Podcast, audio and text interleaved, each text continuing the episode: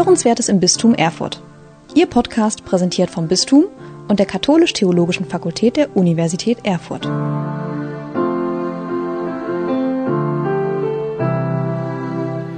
Herzlich willkommen zu Hashtag mal anders ansehen, unserer Podcast-Reihe für die Fastenzeit bis hin zu Ostern. Mein Name ist Niklas Wagner. Ich leite das Katholische Forum im Land Thüringen, die Akademie des Bistums Erfurt und ich möchte heute gemeinsam mit Ihnen, den Hörerinnen und Hörern unseres Podcasts, in die Politik gehen und die politische Kultur mal anders ansehen. Und das tun wir gemeinsam mit Dorothea Marx. Sie studierte Rechtswissenschaften in Frankfurt am Main, war als wissenschaftliche Mitarbeiterin tätig und seitdem praktiziert sie als Rechtsanwältin. Sie ist an ihrem 16. Geburtstag in die SPD eingetreten und seitdem in zahlreichen Ämtern und Ehrenämtern politisch aktiv. Seit 2017 ist sie Vizepräsidentin des Thüringer Landtags und heute bei uns am Mikrofon. Herzlich willkommen, Frau Marx. Gerne. Jetzt nehmen Sie uns doch mal ein bisschen mit in Ihren beruflichen Alltag. Wie sieht der so aus? Ja, das Amt als Vizepräsidentin erfordert es neben der normalen politischen Arbeit, die eine Abgeordnete so zu leisten hat, eben auch die äh, Leitungen der Plenarsitzungen mhm. des Landtags im Wechsel mit der Präsidentin natürlich und den anderen Vizepräsidenten vorzunehmen und eben quasi den Vorstand des Landtags zu stellen, der eben auch noch für ein paar andere Fragen im Hintergrund zuständig ist. Also insbesondere auch die Ordnung des Hauses, aber eben auch den ja. Umgangston, um den es ja wahrscheinlich heute hier gehen soll. Da werden wir sicherlich auch noch drauf kommen, genau den Umgangston. Ähm, gab es für, den, für Ihr politisches Engagement eine Person oder ein Ereignis, was Sie da besonders motiviert hat? Ja, also ich habe ja schon ganz früh angefangen, mich politisch zu engagieren und eigentlich war also mein, mein Eintritt sozusagen in die Politik, der geschah über eine ökumenische Jugendgruppe, das hieß mhm. damals noch, noch Dritte Welt. Da haben wir einen ökumenischen Jugendrat gehabt. Und da hatten wir alle möglichen Aktivitäten, unter anderem eben auch, heute würde man sagen, Charity, aber auch bewusst machen und informieren äh, über Nöte und äh, Sorgen eben der Welthälfte, die eben, äh, eben bis heute eigentlich leider hinten steht. Und darauf, ja, da gab es den ökumenischen Jugendrat, dann gab es den Stadtjugendring, da hatten wir dann einen Delegierten und da habe ich den damaligen Juso-Chef kennengelernt, den fand ich super toll. Und da bin ich dann äh, in die SPD eingetreten. Mhm zum frühestmöglichen Zeitpunkt. Allerdings waren meine Eltern auch politisch aktiv und waren auch in der SPD, also das hat sich auch familiär vertragen. Aber das war das Engagement eigentlich, wo mir dann klar war, da muss man auch in der Politik was machen. Mhm. Und das haben Sie seitdem eben auf unterschiedlichen Ebenen gemacht. Sie waren beispielsweise zehn Jahre Stadtverordnete in Bad Vilbel. Sie waren zwei äh, Legislaturperioden Mitglied des Bundestags. Genau. Sie sind seit 2009 Mitglied des Thüringer Landtags. Ähm, wenn wir jetzt mal diese unterschiedlichen Ebenen anschauen, ähm, unterscheidet sich da die politische Kultur? Und wenn ja, wie? Ja, also e-, einmal hat die Zeit sich verändert, aber dann sind es natürlich ganz verschiedene politische äh, Gremien, weil der Bundestag ist ja riesig groß, also heute noch größer als damals. Und da war es also immer so, dass man äh, quasi sich ähm, unterordnen musste in einer relativ großen Fraktion und jeder hat so darum gekämpft, dass er sozusagen mal ein kleines Thema hat, mit dem er dann auch mal reüssieren darf auf Bundesebene. Also das kam dann vielleicht dreimal im Jahr vor, dass man da kurze Redebeiträge hatte. Was war Ihr Thema da? Das Thema damals war schon auch Innenpolitik, also so, so wie heute. Und als Juristin, da habe ich damals interessante Sachen machen dürfen, nämlich die Mitwirkung an der Stasi-Unterlagengesetz und auch an den Untersuchungsausschüssen zur kommerziellen Koordinierung. Schalt Golokowski, das macht man ja gerne mit jungen Menschen im Parlament.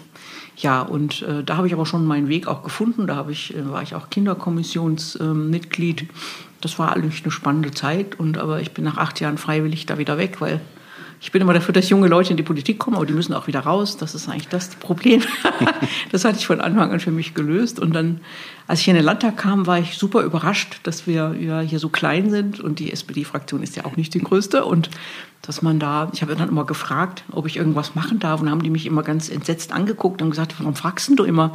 Sag ich, ja, weil ich das gewöhnt bin von der Arbeit im Bundestag. Also hier ist es so, dass man in dem Landtag eben doch als Fachsprecher für bestimmte Fragen dann wirklich verantwortlich ist. Mhm. Und die gute Nachricht ist, man kann dann relativ äh, frei bestimmen, was man da macht. Und die schlechte Nachricht ist, wenn man nichts macht, macht da gar keiner was. Also es wird mhm. auch nicht anderweitig erledigt. Also man hat eine höhere Verantwortlichkeit und äh, auch einen direkteren Zugriff auf, auf die Themen.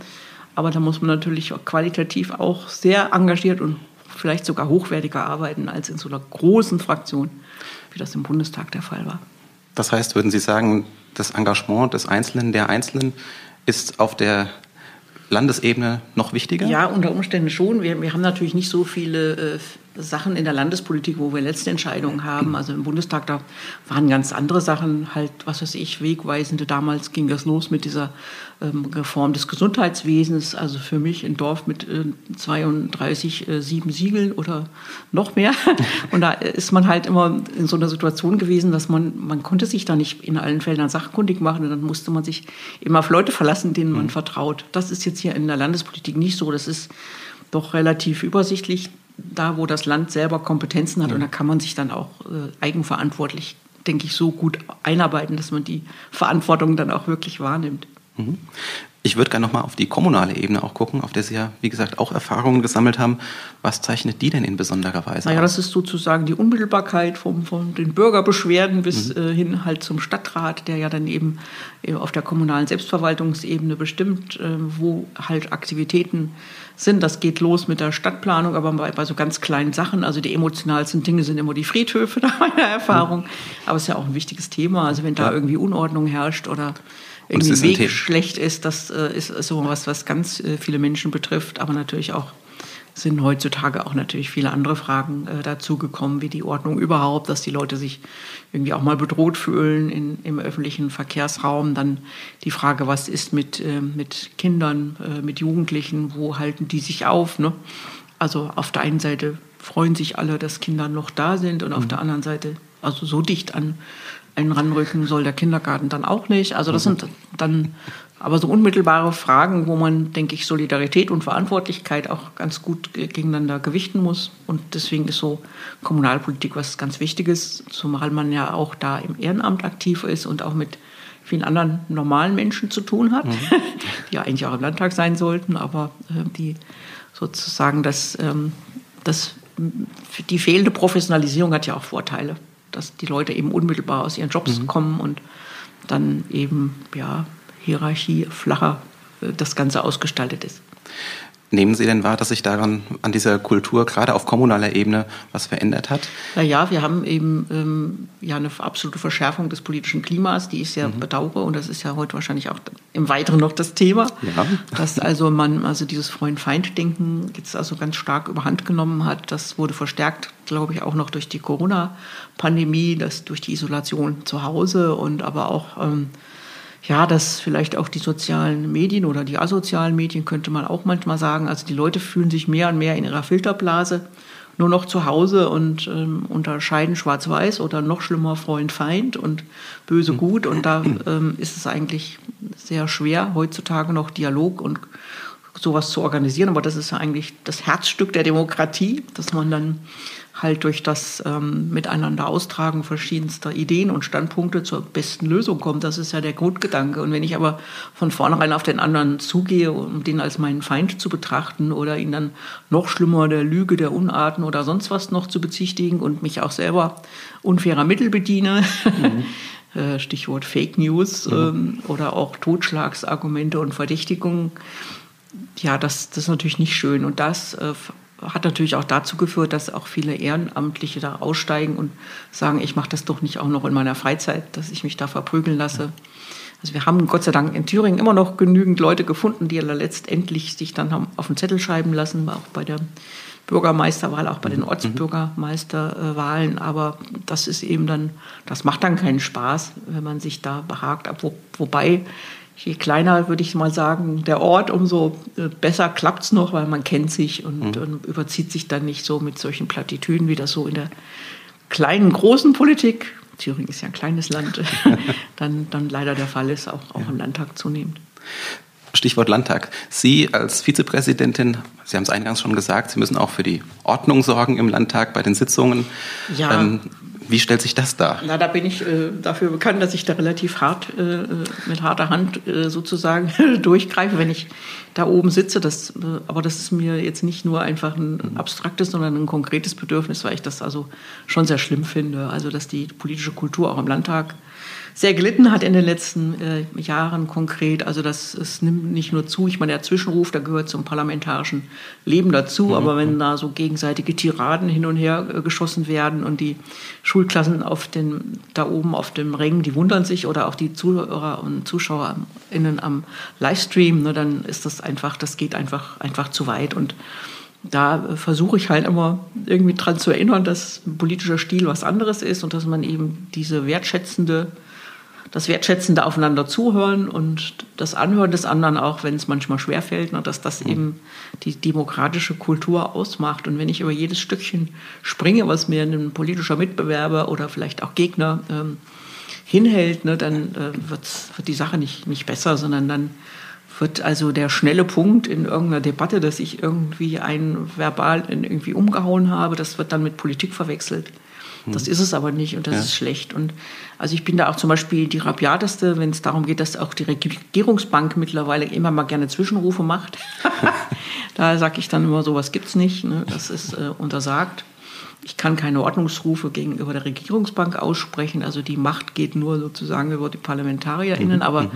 äh, das geht einfach nicht. Die Landesregierung kann sich jederzeit zu Wort melden und die hat nicht einzugreifen in parlamentarische Debatten. Aber solche äh, also durch Zwischenrufe. Mhm. Sie kann jederzeit sich melden, außerhalb also auch der, der normalen Redereihenfolge. Sie hat unbegrenzte Redezeit.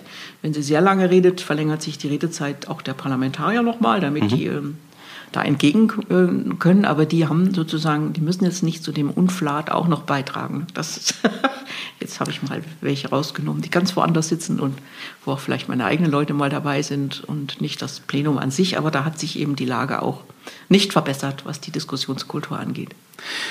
Wenn wir jetzt mal auf diese Podcast-Episode gucken, mal anders ansehen, politische Kultur mal anders ansehen. Was geht Ihnen da so durch den Kopf, wenn Sie das verbinden? Naja, eigentlich haben wir ja, äh, hätten wir ja gerade die herausfordernde Situation, weil wir ja hier in Thüringen äh, die einzige, das einzige Land bundesweit sind, was nicht nur eine Minderheitsregierung hat, sondern auch eine, die noch nicht mal ein Tolerierungsabkommen mhm. hat. Also wir operieren, äh, ich gehöre da auch zu dem Laden dazu, Rot-Rot-Grün, wir operieren ja ohne eigene Mehrheit und müssen mhm. ja eigentlich zu jeder einzelnen Frage dafür sorgen, dass wir die Zustimmung bekommen von anderen ähm, Abgeordneten des Landtages. Also sei es jetzt von, von der FDP, das wurde gerade so lang, oder eben halt äh, von Mitgliedern der CDU, also AfD, mit denen haben wir es nicht so aus verschiedensten Gründen. Und ja, das sollte eigentlich äh, Aufgabe genug sein, dass man da aufeinander zugeht und mhm. sich auch einander zuhört. Und das funktioniert auch. Äh, partiell sogar recht mhm. gut, aber das hängt auch wie im richtigen Leben ne, von den handelnden Personen ab. Es gibt äh, mhm. da Menschen, die, die verstehen einander, die hören auch einander zu und dann gibt es andere, die sind also immer nur mit dem Dreinschlagen äh, beschäftigt und das funktioniert nicht und das führt auch zu nichts und das ist, das ist eigentlich sehr traurig und eigentlich sollten wir gerade jetzt in der Situation, wo es eben keine Mehrheit gibt. Ich meine, das hätte man auch ändern können. Kleiner mhm. Sidestep, es waren ja diese vorzeitigen Neuwahlen eigentlich vereinbart, um genau, wieder ja. zu einer handlungsfähigeren äh, Mehrheit zu kommen. Aber die sind ja dann aus verschiedensten Gründen ausgefallen. Nicht mhm. nur wegen Pandemie, sondern auch, weil doch etliche Abgeordnete dann gesagt haben, wir machen da doch nicht mit. Und mhm. wir jetzt also vor der Situation standen und stehen, dass wir diese 60 Stimmen, die wir bräuchten, um den Landtag vorzeitig aufzulösen, die kriegen wir nicht zustande aus den mhm. verschiedensten Gründen. Und man muss jetzt auch mal ganz etwas bösartig sagen, es gibt auch sehr viele, die haben dann auch Angst um ihr Mandat und deswegen wollen sie da einfach für die gewählte Zeit auch sitzen bleiben. Und dann ist es jetzt eben so, aber ja. das würde eigentlich die Motivation, sollte es erhöhen, zu Einigungen zu kommen. Das ist aber leider nicht so richtig der Fall. Und jetzt haben wir eben noch anderthalb Jahre, wo wir eigentlich politische Kultur äh, vorleben sollten mhm. und woran ich arbeite mit mehr oder weniger Erfolg. Ich spitze das Ganze noch mal ein bisschen weiter zu, denn im Hintergrund dieser Folge steht äh, Jesu Aussage, selig die Sanftmütigen. Ja. Sanftmut und Politik. Nach dem, was Sie bisher so gesagt haben, könnte man meinen, das sind, ist völlig unvereinbar. Ja, also ich äh, würde da zwischen Ton und Inhalt gerne unterscheiden. Mhm. Und das ist so, also ich versuche das, also ich habe schon meine Position und wenn ich eine bestimmte, zum Beispiel eine Position habe äh, über demokratische Grundrechte, da will ich nicht irgendwie zurückweichen. Also da bleibe ich auch hart, aber das bedeutet ja nicht, dass man äh, deswegen verbal irgendwie mit, mit ähm, Aggressivität um sich schlagen müsste. Also ich bemühe mich dann halt schon, ähm, im Ton verbindlich zu bleiben, mhm. im wahrsten Sinne des Wortes. Ne? Wenn, wenn man sozusagen schon die Art und Weise, wie man jemand anders anspricht, sämtliche Brücken von vornherein zerschlägt, dann kann da nichts mehr passieren. Natürlich ist das sehr schwer, weil wir ja, ja am ganz rechten Seite des Hauses eben auch Leute sitzen haben, die es mit der Demokratie gar nicht äh, haben. Mhm. Ne? Mhm. Also da versuche ich manchmal ein bisschen denen mit Humor und Spott zu begegnen. Das mögen die auch nicht. Aber ähm, ich würde mich da nicht trotzdem nicht so weit provozieren lassen, dass ich jetzt anfangen würde loszuschreien. Das hilft ja auch nicht. Also das mhm. ist ja auch, ich habe ja auch meine Kinder nie verhauen. Also warum soll ich das mit einem politischen Gegner tun? Ein interessanter Vergleich. Ja. Aber ähm, Jetzt ist dieses Wort selig die Sanftmütigen ja aus der Bergpredigt genommen. Und da gibt's ja das Zitat, mit der Bergpredigt kann man keine Politik machen. Wahlweise wird es Otto von Bismarck oder Helmut Schmidt zugeschrieben. Wie stehen Sie denn dazu, Frau Naja, Marx? ich habe da schon mal drüber nachgedacht und dürfte da, glaube ich, sogar mal an einer Diskussion schon mal teilnehmen, vor Jahren zu dem Thema. Und dann habe ich gesagt, aber ohne auch nicht. Ne? Das, äh, darum geht's ja eigentlich. Also man, jeder Mensch hat ja eine bestimmte Werteorientierung und also meine christliche Werteorientierung, die beeinflusst denke ich, meine Politik schon auch sehr stark. Und das Menschenbild, ja, dass man eben andere Menschen achtet, auch wenn sie anders sind als man mhm. selbst. Mhm. Und all diese Dinge und dass man eben gewisse Demut an den Tag legt, dass man eine, eine höhere Aufgabe zu erfüllen hat und nicht nur seinen Hintern zu vergolden, sag ich jetzt mal sehr platt, aber das ist auch das, was die Leute, äh, PolitikerInnen im Gemeinhin unterstellen. Deswegen ja. wäre es äh, vielleicht auch nicht in Ordnung, wenn ich das jetzt weglasse, ne? sondern dass es ein, nicht nur um einen selbst geht. Ne? Also mhm. es ist natürlich immer ein, ein Konflikt, weil um sich in der Politik irgendwie nach vorne zu stellen, so ein öffentliches Mandat muss man schon ein gewisses Maß an Eitelkeit haben, sonst würde man es nie ertragen, dass Plakate von einem aufgehängt werden. Ich weiß noch, als meine Kinder kleiner waren, haben gesagt, Mama, ist das peinlich, diese Bilder von dir. Und ich muss auch sagen, ich, äh, habe das auch tatsächlich jedes Mal gehabt, wenn das erste Plakat hing, bin ich immer so zusammengezuckt, wenn ich mich da an der Laterne gesehen habe.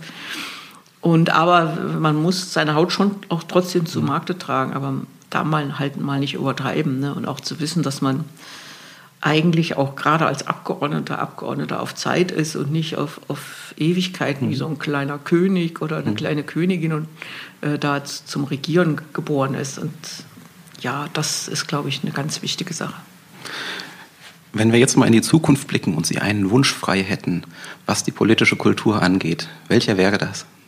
Ja, dass alle mal runter, wieder runterkommen von dieser, Eska, äh, von dieser Eskalation von, von Sprache und Stil und einfach mal sagen, hey, wo sind wir jetzt? Was, was wollen wir gemeinsam machen? Was, was dient jetzt wirklich dem mhm. Wohl der, der Bürgerinnen und Bürger? Da wird man weiter natürlich äh, unterschiedlicher Meinung sein können, aber das kann man ja auch mal wieder sachlich austragen und mhm. einfach so mit ein bisschen in lang, längeren Linien denken ne? und nicht nur ähm, darin, äh, irgendwie das Ziel zu erblicken, ob man dann vielleicht am nächsten Tag irgendwie der Zeitung steht, ja.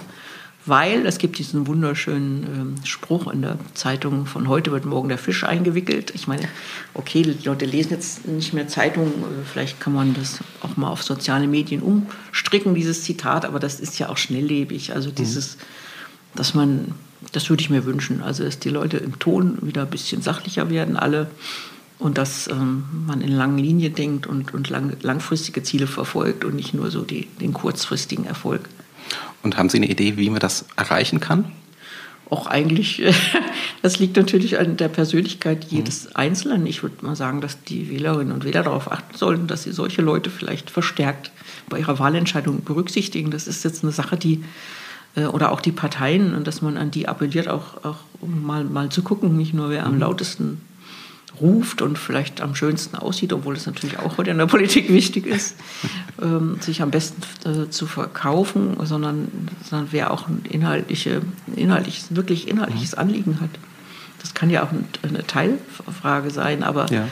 das ist ja auch noch so eine Sache, die an der Politik, an der Glaubwürdigkeit im Moment sägt, dass, dass die Leute also die Politiker, das sind die, die irgendwie so, so vor sich hinschwätzen und wenn es dann um was, was Wirkliches geht, in Anführungszeichen, dann ja. sind man Experten, ja, dann sind Experten gefragt. Und eigentlich ist es Aufgabe von, von Politikern, auch wenn wir das nur auf Zeit machen, selber Experte zu sein. Weil sonst können wir ja äh, auch die Regierung auch nicht in ihrem Handeln kontrollieren. So funktioniert ja eigentlich Gewaltenteilung, auch noch so ein Lieblingswort von mir, die die wird auch oft vergessen oder gering geschätzt oder viele Leute wissen gar nicht, was das ist. Also das ja, dass man da auf Qualität ein bisschen mehr achtet und auf Langfristigkeit bei den politischen Ideen. Also nicht, Langfristigkeit heißt nicht, dass jemand, der in den Landtag kommt, dann äh, da irgendwie 25 Jahre bleiben sollte. Oder das mhm. Finde ich auch eher fragwürdig. Da muss ich mich jetzt allerdings an die eigene Nase fassen. Ich bin jetzt dann tatsächlich auch die dritte Wahlperiode dabei. Eigentlich wollte ich auch wieder nur zwei machen. Aber mhm. ich höre jetzt definitiv auf und 15 Jahre sind dann eigentlich schon fünf zu viel. Das war jetzt aber ein großer Bogen, den Sie ja, mit uns geschlagen haben. Ich, wenn man so lange in dem Laden arbeitet, fällt einem immer viel ein. Das ist aber, glaube ich, das, was auch unsere Reihe ausmacht, diese mhm. lebendigen Einblicke aus dem Alltag. Mhm. Und deswegen war das mit dem großen Bogen auch keineswegs negativ gemeint, sondern ganz im Gegenteil. Durch Ihre äh, Einblicke eben auf kommunaler Ebene, auf Landesebene, auf Bundestagsebene. Äh, ich fand es eine sehr spannende Folge. Ganz herzlichen Dank, dass Sie, Frau Marx, sich dazu bereit erklärt haben. Immer wieder gern. Herzlichen Dank, dass ich kommen dürfte. Sie hörten Hörenswertes im Bistum Erfurt. Ihr Podcast präsentiert vom Bistum und der Katholisch-Theologischen Fakultät der Universität Erfurt.